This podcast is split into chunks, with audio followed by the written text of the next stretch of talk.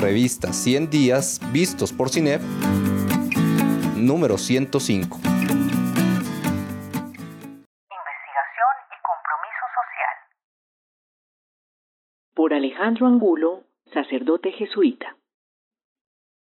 Desde sus orígenes, la intuición del CINEP, Centro de Investigación y Educación Popular, como de su antecesor, el CIAS, Centro de Investigación y Acción Social, fue la de crear un grupo de apoyo académico a las actividades de los jesuitas colombianos dedicados al entonces llamado problema social, centrados de manera casi exclusiva a la organización de sindicatos y cooperativas y a la formación del clero de la Iglesia Católica en los temas socioeconómicos a través del IDES, Instituto de Doctrina y Estudios Sociales.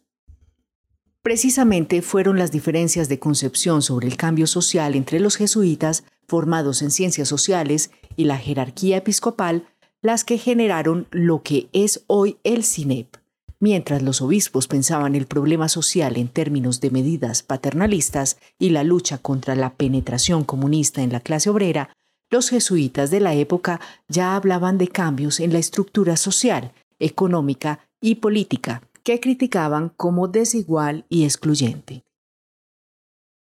Así, a comienzos de los años 70, se iniciaron en el CINEP varios tipos de investigaciones, cuyo desarrollo marcaría el futuro del centro. Unas sobre las posibilidades de las empresas comunitarias rurales y urbanas para lograr una economía menos desigual que llevarían luego a análisis sobre los llamados circuitos económicos urbanos y a la adaptación de la canasta familiar a los cambios de precios, mediante el llamado DANE popular.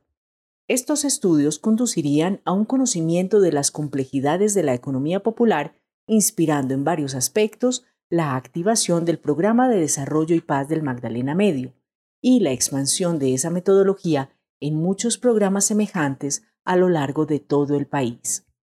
Por otra parte, las crecientes movilizaciones sociales de los años 70 llevaron al CINEP a acercarse al análisis histórico de la protesta social, no solo liderada tradicionalmente por grupos sindicales y urbanos, sino por la exigencia de derechos humanos, económicos y sociales.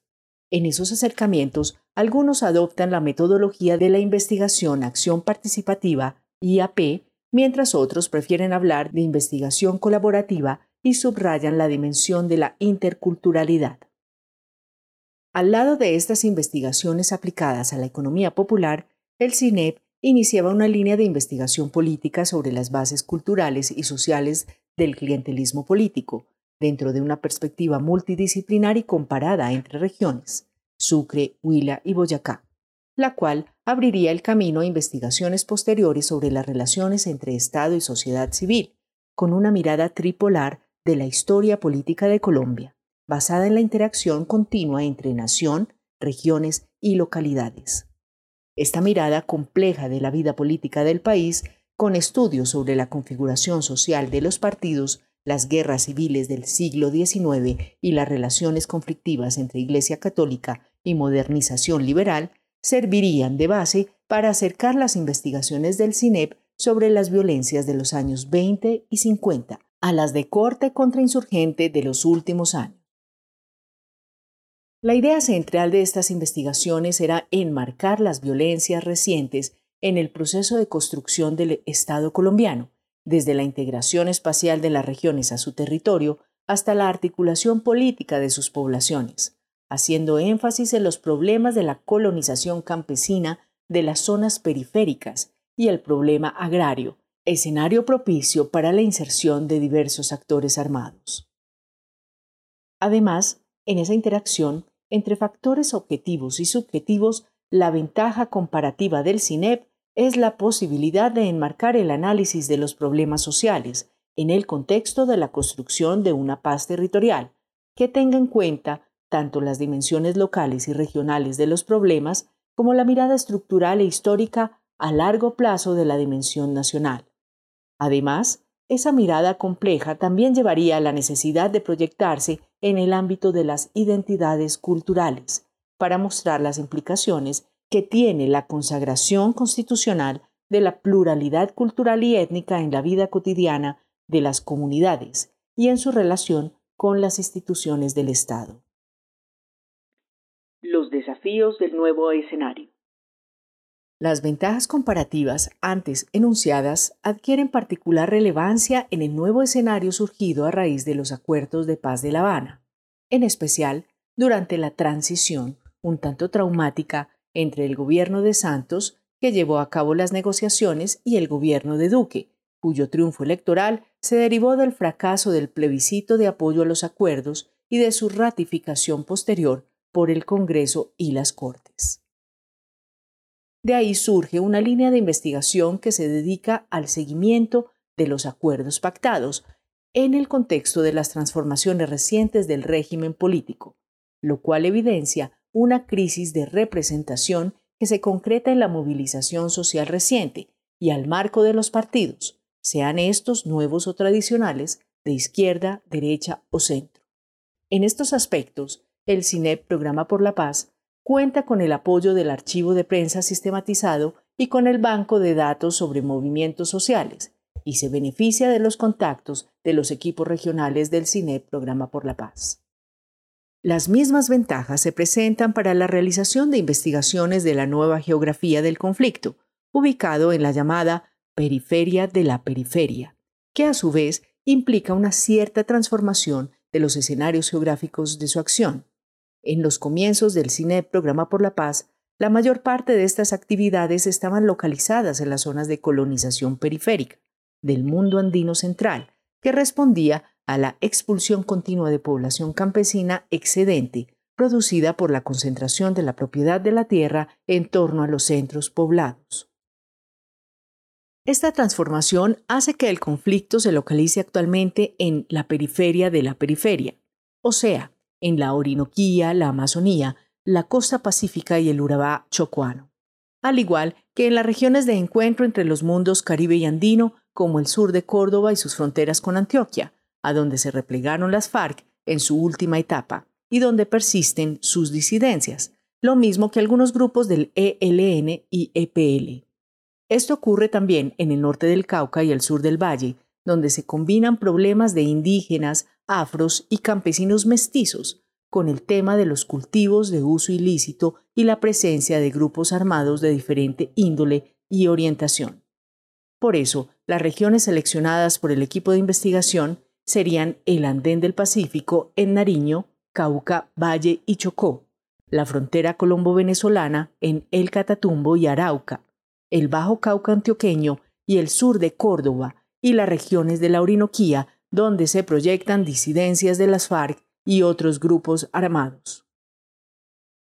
En esa periferia de la periferia, nuestro grupo de investigación retoma sus enfoques metodológicos, que combinan la mirada estructural e histórica con la aproximación etnográfica para explorar las condiciones que explican tanto la persistencia de los llamados disidentes o rearmados de la FARC como el desarrollo de las acciones del ELN y EPL, así como las tendencias de la privatización de la violencia en esas zonas que se manifiesta contra líderes sociales y políticos. Además, este acercamiento a las regiones afectadas por el conflicto se enmarca de nuevo en el proceso gradual de construcción del Estado, pues representaría un paso más en la integración geográfica del territorio y en la articulación de sus poblaciones al conjunto de la vida nacional. El contexto político de las nuevas conflictividades. En el momento de la actual coyuntura se podría afirmar que los acuerdos de paz con la FARC, las AUC y las desmovilizaciones que lo siguieron, sumado al ocaso gradual del bipartidismo, dejaron al descubierto problemas que estaban ocultos por la polarización en torno a la paz. De ahí la importancia del seguimiento no solo de las movilizaciones sociales, que recogen las inquietudes de grupos minoritarios o subordinados y reclaman por el incumplimiento de los acuerdos pactados con gobiernos anteriores, sino también las relacionadas con los procesos de restitución de tierras y erradicación de los cultivos de uso ilícito e incluso con la competencia por el poder local en muchas regiones. Esos problemas expresarían la tendencia constante hacia la privatización de la violencia, que de alguna manera estaba antes regulada por los actores armados ilegales, y por las redes locales y regionales del bipartidismo. De ahí la insistencia de las investigaciones del CINEP Programa por la Paz basadas en la idea de la presencia diferenciada de las instituciones estatales en el espacio y el tiempo como resultado del proceso gradual e incompleto del monopolio estatal de la coerción legítima. Esta desarticulación de los niveles nacional, regional y local del poder hizo evidente la naturaleza subyacente de los partidos como confederaciones contrapuestas de redes de poder, cuya naturaleza esencialmente fragmentada era compensada de alguna manera por unas plataformas doctrinales de carácter abstracto y general, pero sobre todo por el liderazgo de figuras nacionales de cierto prestigio. Por otra parte, la incapacidad de esas confederaciones suprarregionales y supralocales de poder para integrar políticamente a los grupos sociales organizados al margen de sus redes se hizo evidente en el surgimiento de grupos insurgentes en algunas zonas de colonización campesina. La necesidad de una educación para la paz. Esta situación hace que, en el corto plazo, uno de los principales desafíos que afronta hoy el CINEP Programa por la Paz sea lograr la plena legitimación social de los acuerdos de paz, o al menos la disminución gradual de la oposición de las mayorías a la implementación de los acuerdos, así sea por motivos pragmáticos. Por eso, una de las posibles respuestas de los equipos del CINEP Programa por la Paz sería la construcción de un proceso educativo que lleve a una comprensión despolitizada y despolitizante del conflicto, que separe la aceptación de factores objetivos de orden estructural e histórico del conflicto de la legitimación de la lucha armada para la transformación de esos factores. En ese sentido, habría que mostrar que ni el reconocimiento de la existencia del conflicto armado, ni la crítica de las desigualdades y exclusiones implica la legitimidad de la lucha armada.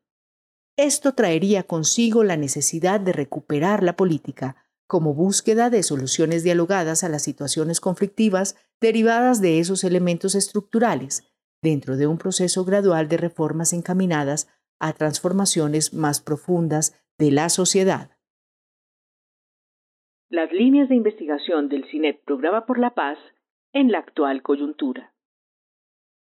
En primer lugar, el marco general antes enunciado obligaría a crear un grupo de investigadores centrados en el problema de la crisis de la representación política de la sociedad, que implicaría la contrastación continua entre el seguimiento de la coyuntura del régimen político colombiano y del conjunto de las movilizaciones sociales, en el marco general del proceso de construcción del Estado y de la evolución territorial del conflicto. Este acercamiento general al tema político y social se complementaría con una segunda línea de investigación centrada en el análisis de las condiciones que explican la inserción y permanencia de los grupos armados insurgentes, tanto los llamados disidentes de la FARC como del ELN en las diversas regiones.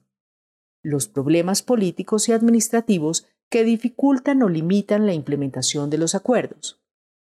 El manejo de la seguridad ciudadana y los problemas de la fuerza pública frente a la conflictividad social. Obviamente este tipo de intercambio permitiría también enriquecer los trabajos de educación para la paz, las experiencias de mediación en comunidades concretas y las iniciativas locales, con una perspectiva nacional que incluya su relación con las instituciones del Estado. Encuentra más de estos artículos en revista 100 díascinep.com.